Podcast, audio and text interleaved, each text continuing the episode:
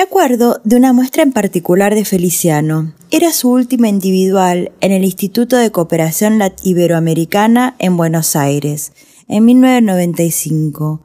Ambos nos conocíamos hace poco, pero enseguida sentimos un afecto muy especial.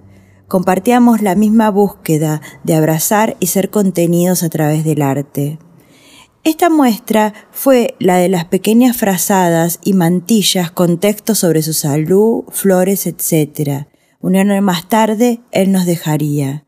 Se encontraba allí la hermosa obra Luz Divina del Alma y otras obras que estás viendo en esta muestra.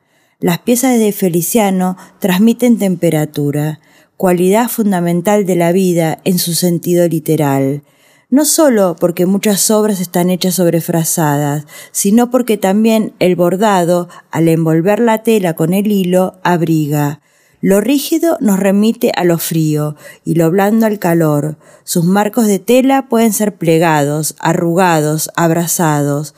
Por otro lado, en cada puntada, Feliciano festeja su existencia, anudando su vida a sus obras, para permanecer en ellas para siempre, para no estar solo nunca más, para no irse.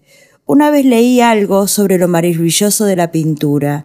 Ponían el ejemplo de la obra de la, Mona Lisa de Leonardo da Vinci decían que en ese objeto cuadrado e inanimado el autor había logrado guardar lo vivo de la mujer retratada. Lograr transmitir sus experiencias es a lo que se dedica un artista. Feliciano logró guardar lo vivo de él, la experiencia única que tuvo que atravesar en su vida, la fragilidad de su cuerpo y el fortalecimiento de su espíritu. Aquí vemos cómo su sangre mágica sigue fluyendo en cada línea. ¿La ven?